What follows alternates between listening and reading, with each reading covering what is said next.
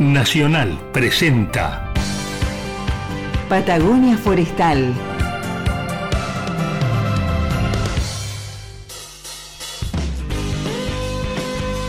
Patagonia Forestal, un espacio de encuentro y diálogo para compartir saberes y miradas. Un territorio de ideas, proyectos con visión de futuro. Patagonia Forestal. Un lugar para sentir la investigación, innovación y el desarrollo. Patagonia Forestal, un programa del CIEFAP.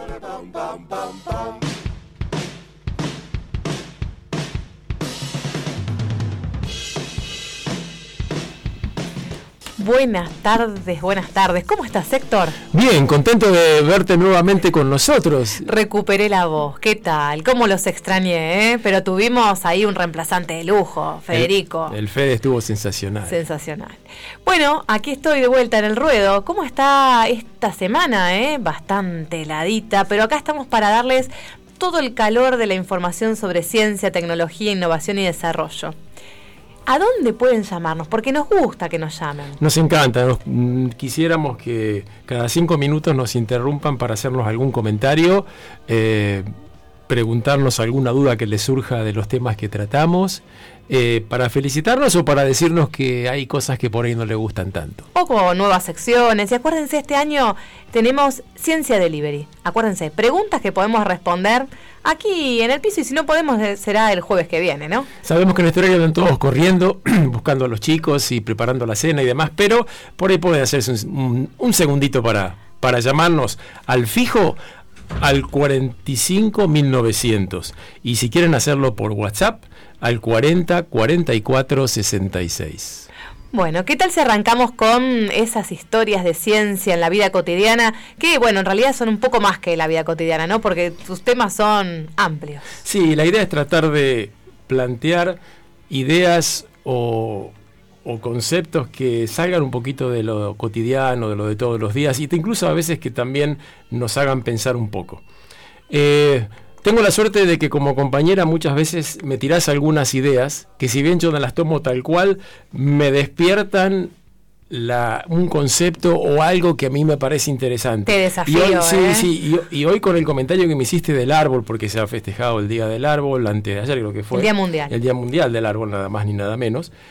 Y me hiciste acordar de varias cosas relacionadas con, con estos seres tan interesantes.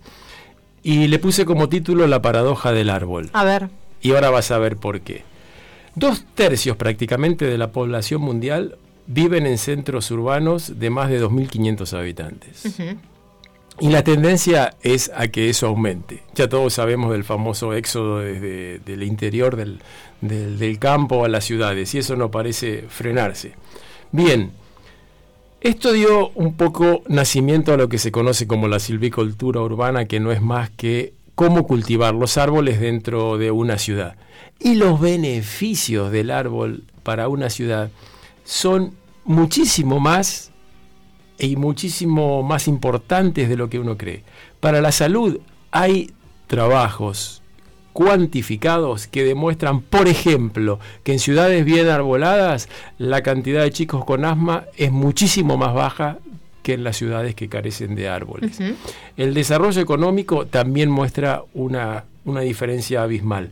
La calidad del agua, ni que hablar, porque sabemos, todos sabemos que los árboles son filtros naturales Además evitan si tenemos pendientes que se produzca la erosión, como pasaba acá en Esquel antes de que se plantaran árboles y se construyeran los gaviones acá yendo hacia la Z.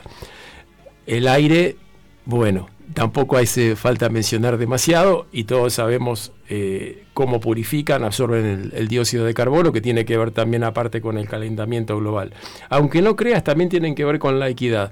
Hay trabajos que demuestran que las ciudades con más con mayor presencia de árboles hay más equidad entre los que más tienen y los que menos tienen. No puedo entrar en detalle, pero es realmente interesante. El transporte, la educación también tiene un, nivel más alto. Em, incluso la resiliencia, cualquier catástrofe o problema serio que sufra una ciudad, si tiene árboles le va a ser mucho más fácil levantarse de ese problema que otras que no los tienen. Y esto ha dado incluso origen a una ciencia nueva, bastante reciente, aunque tiene unos años, pero que se está haciendo conocida en este momento, que es la ecología urbana, que toma a la ciudad como si fuera un bosque, como si fuera una pradera, con componentes abióticos, o sea, componentes inertes y componentes naturales, plantas, animales, flora, fauna.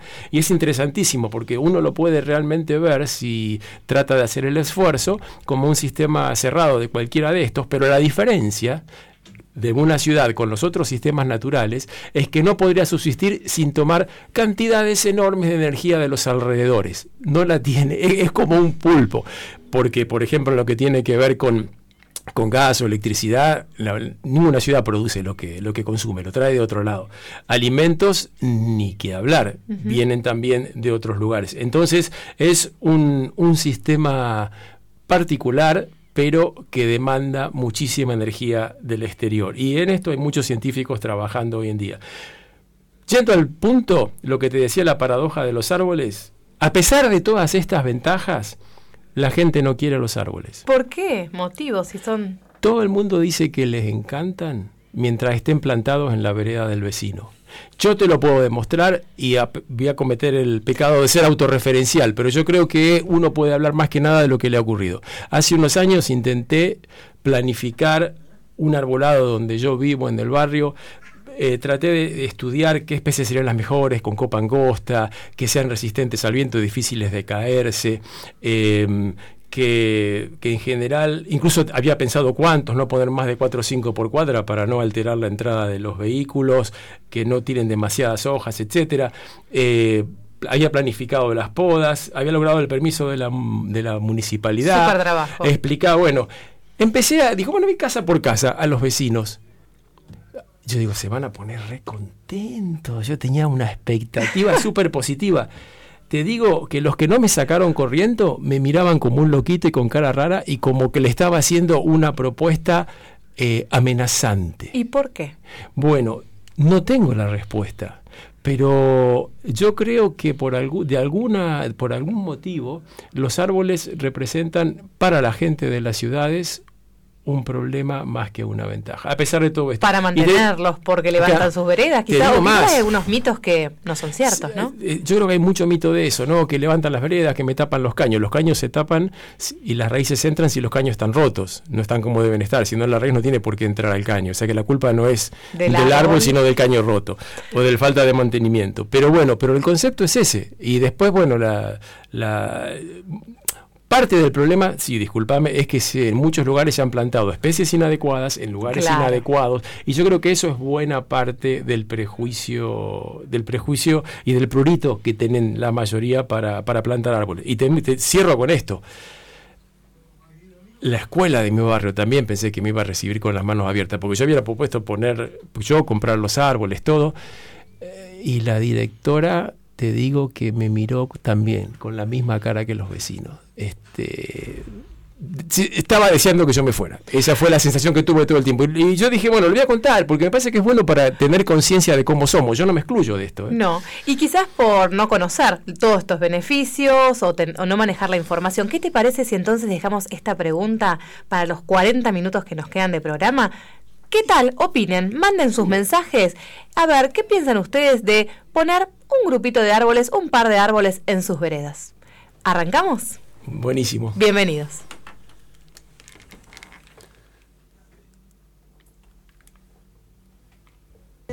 Angina en mi cama. Nunca papá me besó y me dijo hasta mañana quise tener una bici que me lleve a todos lados. Gustaría decirte tantas cosas. Oh, oh dreams, little dreams, pequeños sueños, dreams, little dreams, pequeños sueños. Siempre mi abuela me pidió que yo vaya a visitarla cerré bien los ojos cuando estaba bajo el agua. Quise esta tarde encontrarte caminando hasta mi casa. Me gustaría decirte tantas cosas. Oh, oh dreams, little dreams, pequeños sueños.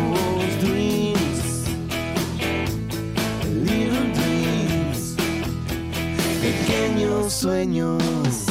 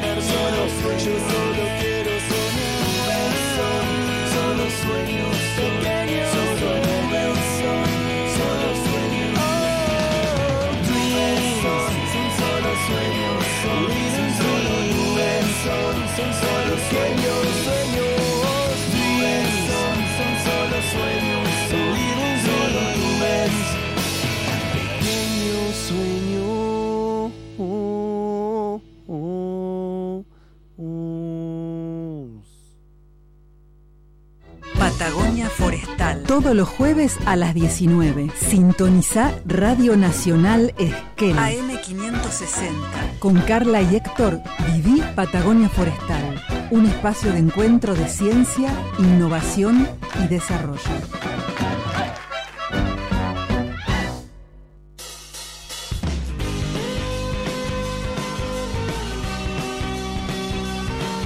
Tremendo debate se armó, ¿eh? Sí, sí, sí, y estamos muy expectantes de que se comuniquen con nosotros y nos cuenten qué piensan acerca de lo que comentábamos hace un ratito sobre que el árbol es fantástico mientras esté plantado en la vereda del vecino.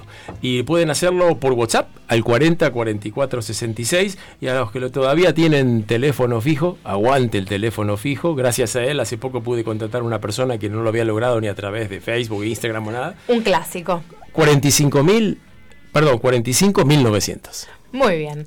Tenemos acá a una invitada en el estudio de lujo. Ella ya es una invitada eh, frecuente, podemos decir, ¿no? Sí, sí. Es la doctora... Y cada, cada, cada vez más joven esta parte con, con, la- con los productos que ella trabaja. que ella misma trabaja, investiga y Flore- la doctora Florencia Urreta Vizcaya. ¿Cómo está, Florencia? Bien, muy bien. Buenas tardes. Bueno, gracias. Ah, Vamos a seguir conversando sobre un tema que habíamos iniciado hace unos programas atrás, sobre las, los berries, las vallas patagónicas, ¿no?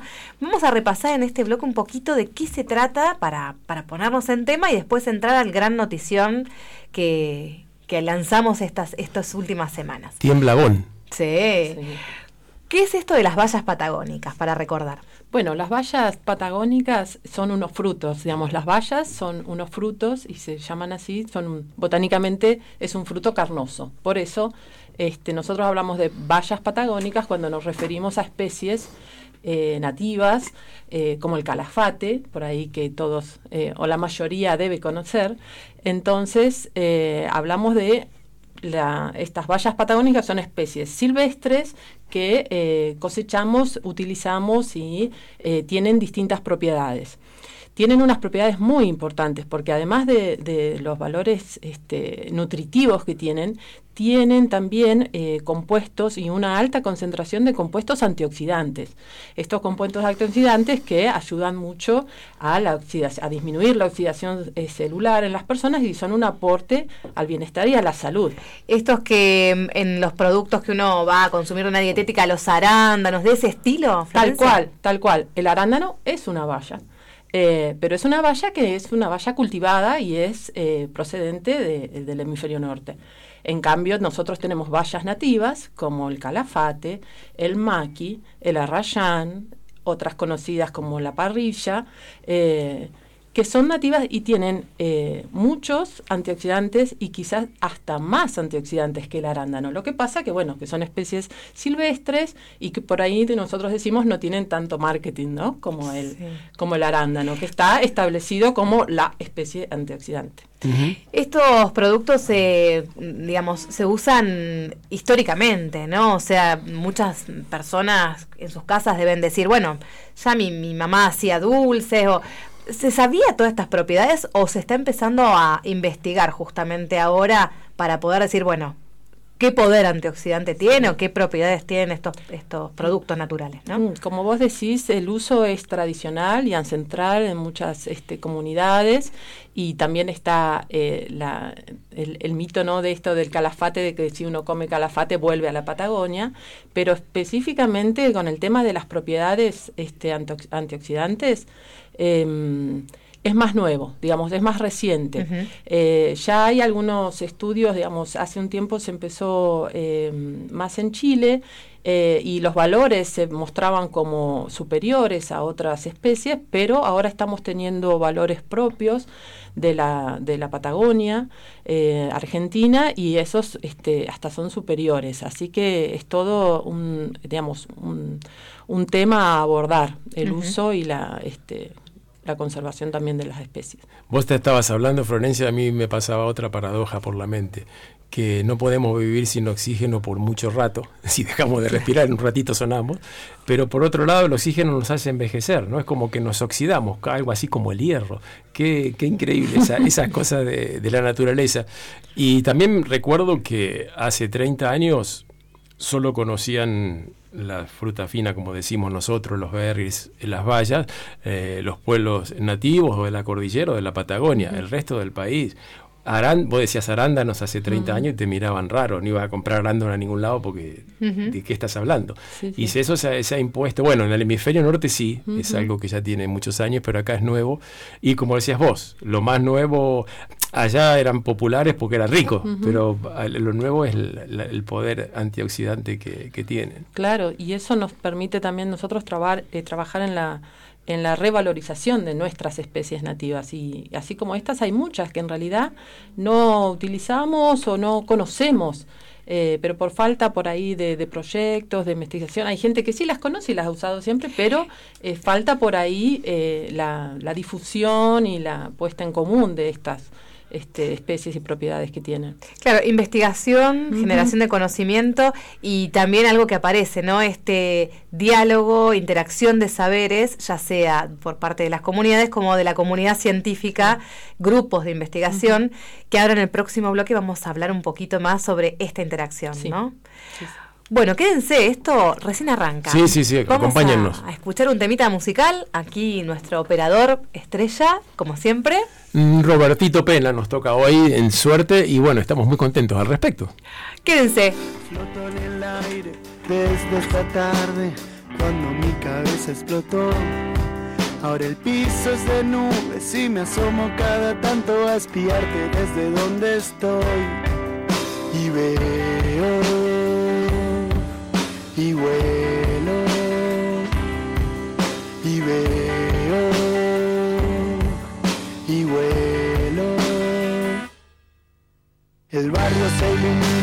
la noche se hace día, brilla como un árbol de Navidad.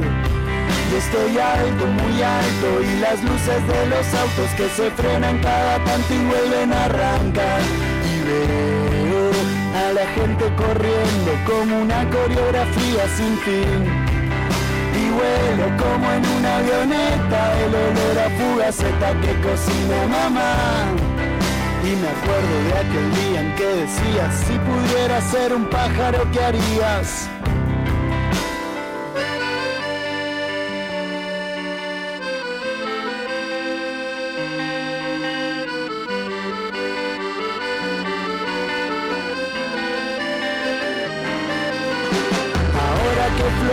y no siento lo que toco y la gente no me ve pasar.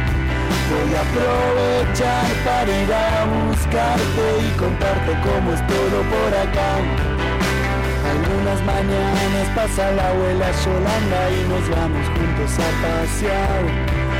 te manda un saludo el marido de Pocha que me juega al ajedrez y no le puedo ganar.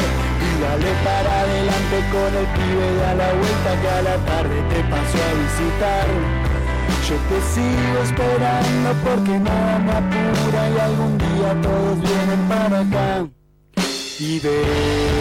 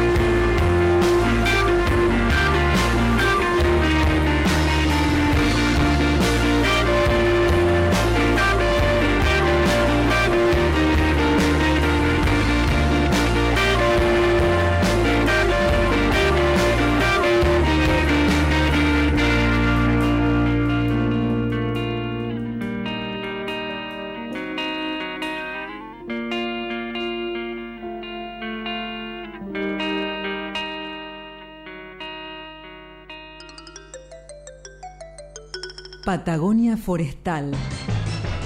Frecuencia para vivir la investigación, la innovación y el desarrollo.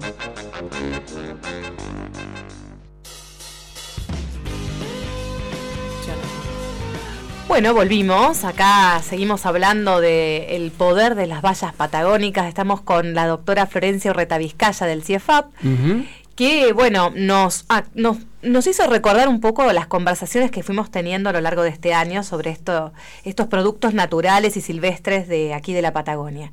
Pero acá hay una gran noticia, ¿no? Acaban de lanzar una plataforma de vallas patagónicas. ¿De qué se trata esto, Florencia? Bueno, sí, hoy tuvimos una primera reunión para la organización de la mm, eh, Plataforma Científico-Tecnológica Patagónica que se llama Valorización de Frutos Nativos con Propiedades Alimenticias y Medicinales.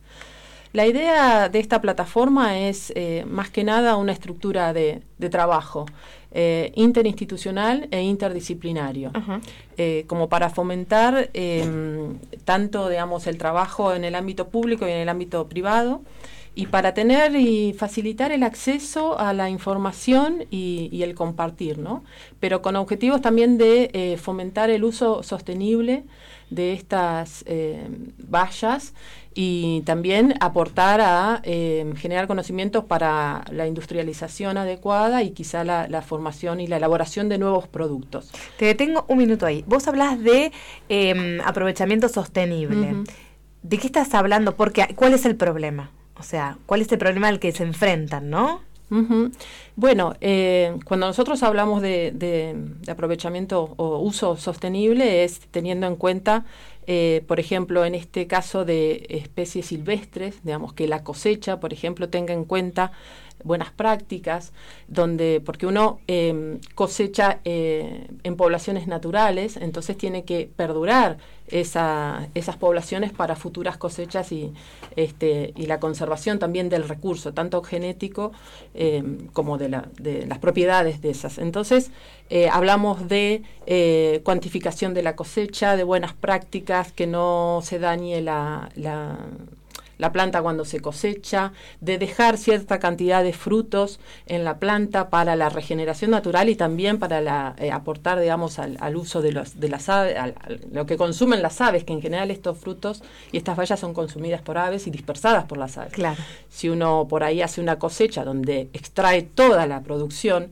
en el área no queda nada. Entonces, bueno, en esas, este, eh, esas dinámicas. En esas dinámicas es cuando hablamos de, de uso sostenible y también eh, la integración de la cosecha de poblaciones silvestres con aspectos más allá de cultivo y de domesticación de, la, de las especies para el establecimiento de, eh, de huertos o de plantaciones de producción.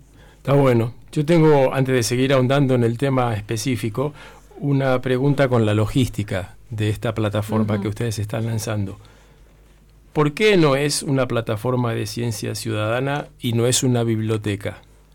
¿Qué es? ¿Quién entra a esta plataforma? ¿Alguien que busca información? ¿Alguien que quiere también aportar información? ¿Alguien que quiere saber quiénes son los referentes del tema y por ahí tiene una, un campo con muchas de estas, eh, de estas vallas, de estas plantas que producen vallas y quiere ver de, de hacer algo con eso? ¿Para quién está destinada? Mira, en, esta plataforma, digamos, por ahí se confunde un poco cuando uno habla de plataforma de como que sea algo estático, ¿no? Pero no es una, eh, es como una estructura de trabajo abierta, eh, donde la idea es eh, fomentar y dinamizar un poco la investigación y el desarrollo y la innovación. Entonces, lo que nos hemos organizado, digamos, son distintas instituciones que abordamos distintos aspectos de todo lo que, em, digamos, aborda la temática de vallas desde el manejo sostenible, desde la caracterización de los recursos, tanto genéticos como bioquímicos, los aspectos de desarrollo rural, los aspectos de la cadena de valor, que son fundamentales, desde este, todo lo que es el proceso y también la comercialización, la elaboración de productos y demás, y también aspectos de reglamentación y legislación.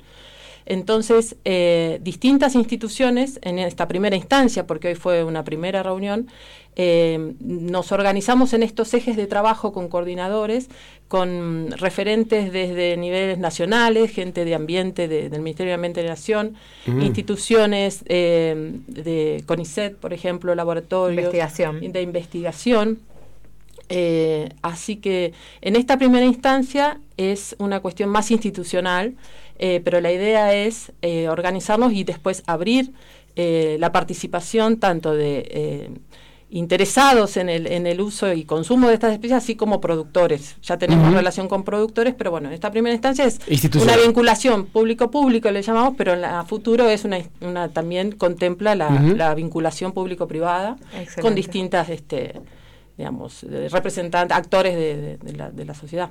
Lo interesante es eh, la diversidad de, de, capacidades y de miradas para abordar una temática y evitar el solapamiento, ¿no? Lo que hace en realidad es un fortalecimiento claro, ¿no? Sí, aparte, o por ahí también es evitar el solapamiento, pero también eh, identificar eh, vacíos de información o, necesidades de investigación, porque uno por ahí trabajamos nosotros como ejemplo en el manejo sostenible y por ahí la caracterización de recursos, pero después nos quedamos en eso, cosechamos ¿Y, qué hacemos con eso? ¿Cómo sigue? ¿Cómo es la trazabilidad? ¿Qué pasa con esa cosecha? ¿Qué características tiene? ¿Cómo se procesa? ¿Cómo se comercializa? ¿Qué valor tiene? Hmm. Eh, hoy una de las cosas que salió este, de la reunión fue eso, que eh, éramos distintos este, profesionales y técnicos. Había también, estamos, eh, participa gente, por ejemplo, de, la Secretaría de Agricultura Familiar, que trabaja en relación directa con este, comunidades y productores. Entonces, eso, ¿no? La potencialidad de abordar toda este, la cadena, todo el, sistema y, bueno, tratar de, de hacerlo mejor para que sea un realmente haya una mejora también en el desarrollo local y que haya una mejora y que, por ejemplo, haya mayor trabajo este, local y, y uso también, producción de, productos de manera local también. Eso es un beneficio regional que buscamos también. ¿Y la idea es eh, trabajar solo con vallas nativas o también trabajarían con exóticas? En principio estamos eh, enfocados más a, vallas nativas por el tema de, la valorización de las especies. No, no solo vallas, también estamos pensando en por ahí... Eh, eh, otras partes de las plantas como hojas y este, cortezas, digamos, hay, hay varias especies que también tienen propiedades este, en otras partes. Pero bueno, es como que hay una, hay, hay una demanda eh, concreta sobre vallas, como, particular sobre calafate y sobre maqui. Entonces, bueno, eh, estamos varios trabajando en eso, pero no está este, cerrada. Sí. ¿Cuáles son los desafíos que identificás que vienen, no? Los primeros que van a tener que sortear. Tenemos dos horas nomás para... bueno, hoy este... creo que fue una, una buena reunión, quedamos en compromiso, en, en asumir compromisos, en, en, tener responsables este, por ejes temáticos, que son estos que, que, que mencionaba, como para traccionar, y bueno, y el desafío es... Eh, aportar, digamos, al, al desarrollo eh, regional. Entonces, a través de la generación de conocimiento, pero también aportando a, a la posibilidad de elaborar nuevos productos que tengan mayor valor agregado, por ejemplo, conocer bien eh, el desafío, por ejemplo, uno de los desafíos es conocer realmente cuánto se cosecha, cuánto se produce, porque es todo muy informal en realidad, entonces no hay estadísticas, eh, hay mucho por, por, hacer, así que bueno, yo creo que tenemos varios este, desafíos y la idea es que no sea una carga eh, que podamos aportar, digamos, a futuro y, bueno, estábamos muy, muy contentos de, de lanzar esta, esta plataforma. Y está muy claro que estamos en los primeros comienzos de este proyecto y me imagino en unos 10, 15 años, conversando con la presidenta de la Comisión Nacional de Vallas, que nos diga, yo me acuerdo cuando recién hicimos la primera charla interinstitucional para ver si esto era posible, qué sé yo, y, y ya tengan sede en la mayoría de las provincias de Argentina. Sí, absolutamente. Ojalá, eh, gente de, de, Nación decía que si bien ha habido algunas otras iniciativas, veían como esto, ¿no? De la representatividad de distintas miradas, distintos este, aspectos abordados. Eh, así que bueno, pensamos que eso es este, una fortaleza. Me gustaría que menciones las instituciones que se sentaron hoy, si podés hacer un recorrido, ¿no? Porque es importante también valorar eh, todos los socios fundadores. Sí, eh, bueno, el, Ministerio de Ambiente de, Nación a través del el programa nacional de productos forestales no madereros, Después había mm, representantes de eh, el INTA de, Bariloche, de, la estación eh, agroforestal de Bariloche, había representantes del PROVIEN, que es un eh, instituto de CONICET en Neuquén, con el grupo de alimentos, digamos, tiene un grupo especial de, alimentos, de investigación en productos eh, y desarrollo este, de procesos también, em, de la Facultad em, del Comahue de em, Alimentos y Tecnología de Alimentos también de, Neuquén, del INIBIOMA de, Bariloche, eh, gente de Agricultura Familiar acá de la delegación de, de Esquel, eh, bueno, gente de, de CIFAP, habíamos varios. seguramente me estoy olvidando de alguien bueno, pero de, de, la de, mm, Río Negro, digamos, eh, estamos trabajando hace tiempo con eh, personal técnicos del, del vivero de Machinogado eh, como representantes de, de, la provincia de Río Negro. Pero bueno, no, no, un, un gran equipo para abordar el tema de las super, el superalimento. Yo te digo una cosa, ¿eh? a mí me parece que se viene el restaurante del CIEFAP. tenemos, escúchame, tenemos las trufas, tenemos el proyecto culinario de hongos. Tenemos las vallas de Florencia y para y como maridaje los vinos con astillas de eh, lenga. Totalmente. Así que estamos prácticamente completos. Estamos como queremos. Gracias, Florencia. Bueno, vamos a seguir entonces compartiendo las novedades, todos los avances que vayan teniendo. Y en el próximo bloque vamos a escuchar, te invitamos a quedarte, a uno de los socios, uno de los actores, ¿no? Que integra esta iniciativa que arranca así. ¿Qué tal? Vamos a escuchar Jarabe de Palo. Bonito, todo me parece bonito. Bonita mañana, bonito lugar, bonita la cama, que bien se ve el mar. Bonito es el día que acaba de empezar bonita la vida. Respira, respira, respira. Mi teléfono suena, mi pana se queja, la cosa va mal, la vida le pesa que vivir así ya no le interesa que seguir así no vale la pena. Se perdió el amor, se acabó la fiesta, ya no anda el motor que empuja la tierra. La vida es un chiste con triste final, futuro no existe, pero yo le digo bonito. Todo me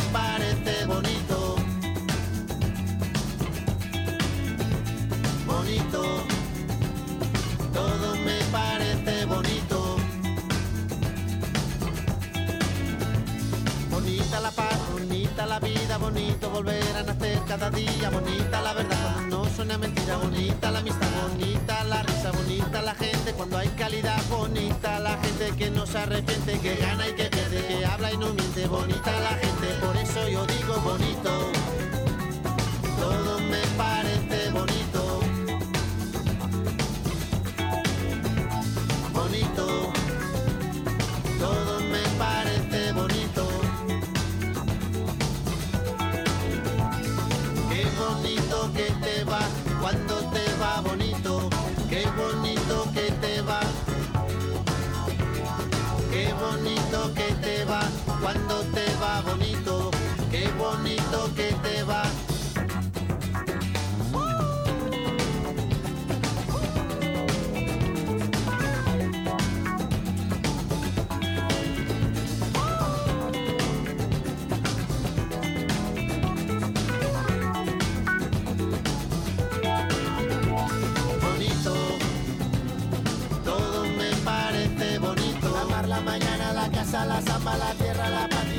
Vida que pasa. Bonito. Todo me parece bonito. Tu cama, tu salsa, la mancha en la espalda, tu cara, tus ganas el fin de semana. Bonita la gente que viene y que va. Bonita la gente que no se detiene. Bonita la gente que no tiene edad. Que escucha, que entiende, que tiene y que da. Bonito porte, bonito pero bonita la rumba, bonito José, bonita la brisa que no tiene prisa, bonito este día, respira, respira, bonita la gente cuando es de verdad, bonita la gente es que tiembla, que siente, que vive el presente, bonita la gente que estuvo y no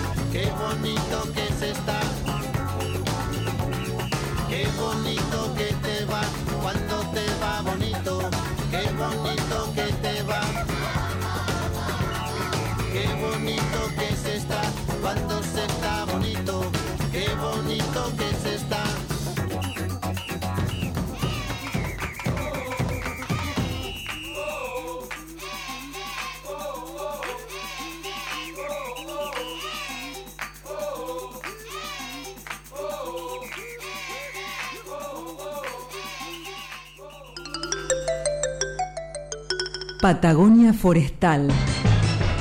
Frecuencia para vivir la investigación, la innovación y el desarrollo. Vamos a conversar, Héctor, con Daniela Salvatori. Ella trabaja en el Instituto de Tecnología Alimentaria del ProBien en. Neuquén. Sí, bien al norte de la Patagonia.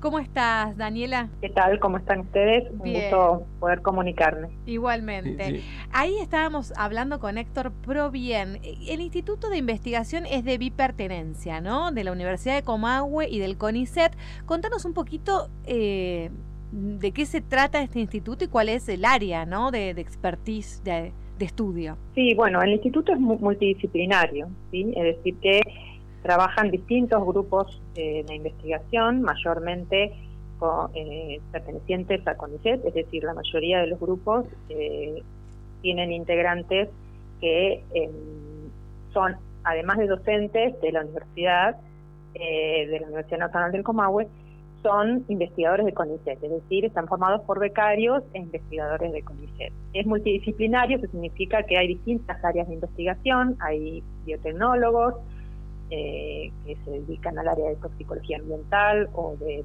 por ejemplo, biotecnología de levaduras, y aplicadas a, a- a productos eh, fermentados como vinos, eh, sidras, cerveza. Ujú. Esos son, ese es el área de biotecnología. Después están Por eh, todos productos muy interesantes de mi Claro, ese es el que más, el que está más rela- ese es el que está más relacionado con, con el área nuestra, ¿no? Que el grupo nuestro Claro. es específico de tecnología de alimentos. De alimentos. Después hay, eh, hay ingenieros de procesos que trabajan en el área eh, de energías alternativas. Después hay, bueno, físico-químicos que se dedican bueno, a- al estudio de, de nanopartículas y, y después, bueno, estamos nosotros que somos el grupo, después hay físicos, físicos teóricos, eh, y, geólogos, ¿sí? Eh, esos son distintos grupos. Y, eh, y nuestro grupo particularmente es, es el único que hace tecnología de alimentos específicamente. ¿Eso qué significa? Que somos, si bien el grupo está formado por, es bastante multidisciplinario, son por, especialidades que, bueno, que tienen que ver con los alimentos, porque, bueno, algunos hay, tenemos ingenieros químicos, yo particularmente soy ingeniera química, pero me formé en el área de alimentos, hay ingenieros químicos, hay tecnólogos alimentarios en el grupo, eh, hay un, una agrónoma y, después hay un par de nutricionistas que nos, que nos asesoran, que también eh, forman parte del grupo. Pero, pues digamos, todos estamos abocados eh, y trabajamos en el, específicamente en lo que es el diseño de procesos para eh, la obtención de, productos o ingredientes alimentarios con aplicaciones fundamentalmente en la industria alimenticia, pero obtenidos a partir de eh, diversas frutas eh, y vegetales. Y este último, así como también de los residuos que generan las industrias frutícolas de la zona. Es decir, que nuestras materias primas son tanto frutas y vegetales como los residuos del procesamiento industrial de dichos, dichos Daniela, y justamente eh, con toda esta super expertise y, área de, trabajo, años de trabajo, se han sumado eh, como socios de esta plataforma en la que estamos conversando esta tarde, plataforma de vallas patagónicas, ¿no? Eh, ¿Cómo es que ustedes se suman a esta plataforma y, bueno, cuáles son las expectativas, ¿no? Nosotros nos sumamos a la plataforma precisamente porque eh, eh, hace varios años que, venimos trabajando con, eh, utilizando como materias primas estas pequeñas vallas que son tan interesantes por, por su, valor nutricional, ¿sí? Y, que, digamos, han sido desaprovechadas, particularmente en Argentina, para el desarrollo de, nuevos productos o nuevos alimentos.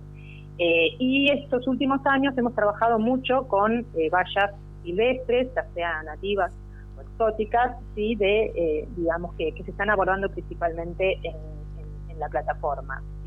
Hemos eh, eh, completado tesis doctorales, con el uso de esas vallas, sí. así que bueno, nosotros nos sumamos a la plataforma por la experiencia que tenemos en el desarrollo de, ingredientes alimentarios, así como también de alimentos formulados a partir de, esos ingredientes, sí, obtenidos a partir de estos frutos que, eh, vuelvo a repetir, eh, tienen eh, un alto valor o un potencial importante ¿sí? y, estamos hablando de especies que, superan, digamos, en, por ejemplo, la capacidad, su capacidad antioxidante, sí que es una de las características, supera ampliamente el valor o, la capacidad antioxidante de especies más conocidas por el común de la gente, ¿sí? como arándanos, cerezas, frambuesas, eh, y, bueno, son especies, algunas como el maqui, que son las que más hemos estudiado, o el sauco, o el, calafate, que también, digamos, forma parte, eh, eh, digamos, de los, de los frutos a, abordar en, en, esta plataforma. ¿sí? Y esto, digamos, a mí... Yo soy, soy una persona que no me cocino en el primer hervor porque vos no me estás viendo, por eso que te lo aclaro, te lo aclaro a distancia. Y siempre me llamó la atención eh, lo repentino que fue la incursión del consumo de frutos no tradicionales o fruta fina, arándanos, etcétera, que hasta no hace muchos años eran exclusivos de Europa y Estados Unidos y, otro tipo de, culturas este, en las cuales eh, nosotros no, no, compartimos mucho de, esa, de, ese, de ese tipo de, alimentos. ¿no? Y eh, para mí hubo una especie de explosión. Primero, la de empezar a cultivar, por ejemplo, como te decía hace un rato, arándanos, arándanos y otras, y otras frutas finas que se consumían en, en el viejo mundo o en Estados Unidos. Y después, bueno, empezó el interés por los nativos. Pero a mí no me deja de sorprender lo rápido de esta evolución porque hasta hace, no sé, te diría 10, 15 años, vos le preguntabas a 100 argentinos qué era un arándano y uno solo sabía o tenía idea de qué podía ser sí, sí, exactamente. Bueno, más aún pasa con estos frutos exóticos este, bueno, que prácticamente no son, son muy poco conocidos eh, en nuestro país. Por ahí sí en Chile, como también son vallas que crecen del lado de Chile, porque crecen en los bosques, los bosques Arauca, claro. también, claro, están también del otro lado y sin embargo, bueno, ellos digamos tienen un mayor conocimiento o por lo menos arrancaron antes con, con el interés con respecto a esto, a estos ¿sí? Sí. Será porque los tienen más cerca o están más al alcance de la mano por ahí que, que en el caso nuestro que, que, bueno, por ahí estamos un poco más lejos, digamos, de, Sí, yo a, ve- a veces, bosques. ¿sí? sí, a veces Claro. tengo, tengo una duda. Te voy a hacer una pregunta que el- hay 1% de chances que puedas tener una respuesta o que por ahí lo hayas pensado. Yo tengo la sensación Ajá. de que por ahí estos productos, sobre todo las, eh, los frutos eh, los frutos pequeños, los frutos, la fruta fina nativa eh, que tiene esta alta capacidad antioxidante, mm, ¿no será que el 95% de los usos que, que terminen teniendo prioridad sean los cosméticos o, o relacionados con la salud y no tanto los culinarios? ¿Qué idea tenés vos? Bueno, en realidad el interés viene por, por, por ambas eh, áreas, digamos, o ambos sectores. Es decir, por el lado de, de- el sector alimentario había una explosión, ¿sí? De hecho hay eh, industrias, eh, algunas con algunas tenemos relación, hemos hecho algunos algunas eh, transferencias o asistencia técnica que están desarrollando ingredientes a partir de, de estas frutas, ¿sí? Eh, es decir, que industrias eh, interesadas hay, ¿sí? Y, y bueno, en el área alimenticia, eh, digamos, eh, hay, un, hay un mayor conocimiento, digamos, y hay mucha investigación, digamos, que se está haciendo actualmente utilizando estas frutas.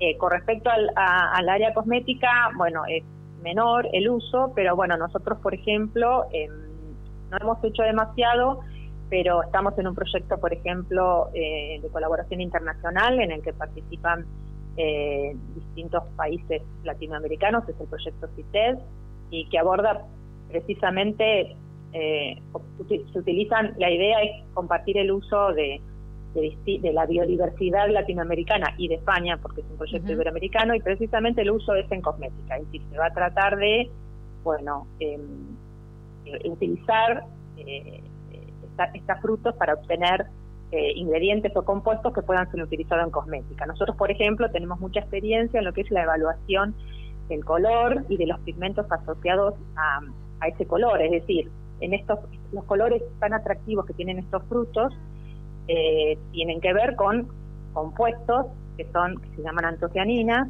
y que son los responsables de ese, de- de- del color que cada fruto tiene, ¿sí? Mm. Eh, nosotros hemos desarrollado, por ejemplo, distintos polvos que pueden ser utilizados con distintos tipos de, frutas finas, eh, entre ellas algunas de las silvestres, como maqui y sauco también, eh, y que pueden ser utilizados como colorantes naturales en reemplazo de los colorantes art- artificiales que, por ejemplo, se suelen utilizar en alimentos y que ahora están interesando mucho su uso en el área de cosmética. ¿sí? Nosotros Mira.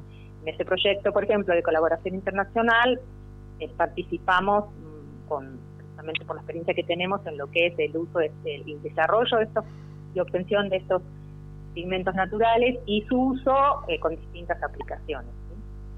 ¿Sí? Es decir que bueno, hay mucho por hacer todavía, digamos no solamente no solamente en el, en el área de alimentos, sino en ciertos sectores en los que bueno por ahí todavía eh, no hay tanta aplicación como en por ejemplo en cosmética. Eh, Muy interesante. Y eh, tengo una consulta. El trabajo justamente interinstitucional, interjurisdiccional, eh, ¿qué opinión merece de tu parte? ¿no? Porque la verdad que es un equipo muy grande el que se reúne eh, a trabajar bajo esta plataforma con todos los saberes eh, que mencionabas o años de trabajo que llevan muchos grupos de, tra- de investigación en, en tu caso. Sí, sí. eh, la verdad que la plataforma es súper importante porque, digamos, para, para el desarrollo de estos productos y sobre todo si son productos desarrollados a partir de estos frutos eh, que todavía no se han domesticado, es decir, que siguen siendo, digamos, de recolección, es necesario eh, el manejo sustentable de estas, de estas de estas especies silvestres, por lo que por lo tanto poder trabajar en conjunto con gente eh, que hace años que está trabajando en, en- el uso de estas especies y sobre todo en, un manejo sustentable de, las mismas nos parece fundamental. Eh, no solo, digamos, mm, para tener también una mayor información de las distintas zonas geográficas de las que provienen y los distintos frutos, digamos, que nosotros usamos para el desarrollo de productos, sino también para tener la certeza de que, bueno, ha habido pautas de manejo eh, de los agricultores o cosecheros adecuadas eh, y también, digamos, para, bueno, estar tranquilos de que no estamos eh, contribuyendo a la degradación de estos recursos, digamos, que tenemos en la Patagonia y que son tan valiosos, ¿no? Todas las y áreas. que, bueno, y, y que todavía están desaprovechados en cuanto al, al, al desarrollo de nuevos productos, sobre todo en nuestro país, ¿sí? Bueno, bien interesante y todo un desafío por delante. Sí, ese... Y, de, bueno, y, la, y la relación con distintas instituciones, digamos, a lo largo de, de la Patagonia, algunas con las que, digamos, yo no tenía interacción y, no- y nos parece, bueno, súper interesante eh, poder aunar esfuerzos y, en- eh, y compartir eh, conocimiento, tecnologías, eh, equipamientos, ¿sí? de manera de poder eh, avanzar en conjunto con, eh, con el uso de estas especies para, para distintas aplicaciones. ¿sí? No Claro, solo la por ahí va. que Claro. Sí, sí, sí. Así que bueno, va a ser un espacio, digamos, muy interesante esta plataforma para, digamos, eh, para- con distintos objetivos, ¿sí? Claro. Y, y también para, digamos, definir líneas Nuevas líneas de investigación trabajo. futu- de investigación, claro, líneas de trabajo futuras, ya sea en conjunto, digamos, o, o- o distintas colaboraciones, o según necesidades tecnológicas que surjan, ¿sí? De, Claro. de- de distintos sectores eh, de la industria. Buenísimo. Más allá de la plataforma, a mí me llamó poderosamente la atención la diversidad de temas que se trabajan en tu instituto, desde físicos trabajando en nanopartículas hasta lo que se te ocurra. Este, la verdad que no tenía idea yo de, Se de- nos de- abrió un de- mundo. sí, del instituto que tienen y bueno, es, es increíble, increíble la variabilidad de temas que, que abarcan. ¿Y en Sí, qué, en sí, qué sí, parte de Neuquén, instituto- en qué parte de Neuquén están? ¿En la- el predio de la universidad? Estamos en el predio, sí, sí, de la Universidad eh, Central, digamos, en. Neuquén, en el predio de la universidad. Estamos ubicados ahí. Sí, Bueno, sí, sí. bueno, si Ya no, la- Eh, a sí. convocar a más investigadores. Sí, sí, sí, sí, sí. Y bueno, eh, también quería aclarar que nosotros, digamos, el grupo nuestro eh, está formado por integrantes que no solamente tienen lugar físico acá, en, este, en el instituto, pertenecen al instituto, pero tienen lugar sí, sí, físico, sede en otros ejemplo, lugares. Claro. Mm, Por sí, como- ejemplo, claro, por ejemplo, en la Facultad de Ciencia y Tecnologías de Alimentos, que está ubicada en la ciudad de Villa Regina, es decir, están, Sí. están a 90 kilómetros Sí, igual están- acá, están relativamente pero, cerca. bueno, Sí, pero sí. algunos somos docentes de ahí y vamos y venimos todo el tiempo Claro. y compartimos y compartimos equipamiento y, Claro. y eh, e investigaciones. Y bueno, y hay una parte del grupo que está ubicada ahí, Daniela, líneas. te agradecemos Sí. muchísimo haber conversado con nosotros esta tarde y por supuesto esto recién comienza. Así que Sí. en próximos episodios Bueno. vamos a conversar. Bueno, bueno, muchísimas gracias y bueno, un saludo para todos. Bárbaro. Hasta la próxima. Gracias. Y esto para nosotros ahora termina. Se nos pasó el programa, Héctor. Sí, y este frío otoño y húmedo invierno que estamos comenzando tiene que ser eh, un incentivo para seguir encontrándonos. El próximo jueves aquí en Radio Nacional a las 7 de la tarde. Los esperamos. quisieron generar una corrida para hacerle daño a los argentinos y reiteró que tenemos una crisis de crecimiento. La justicia analiza la confesión de un hombre con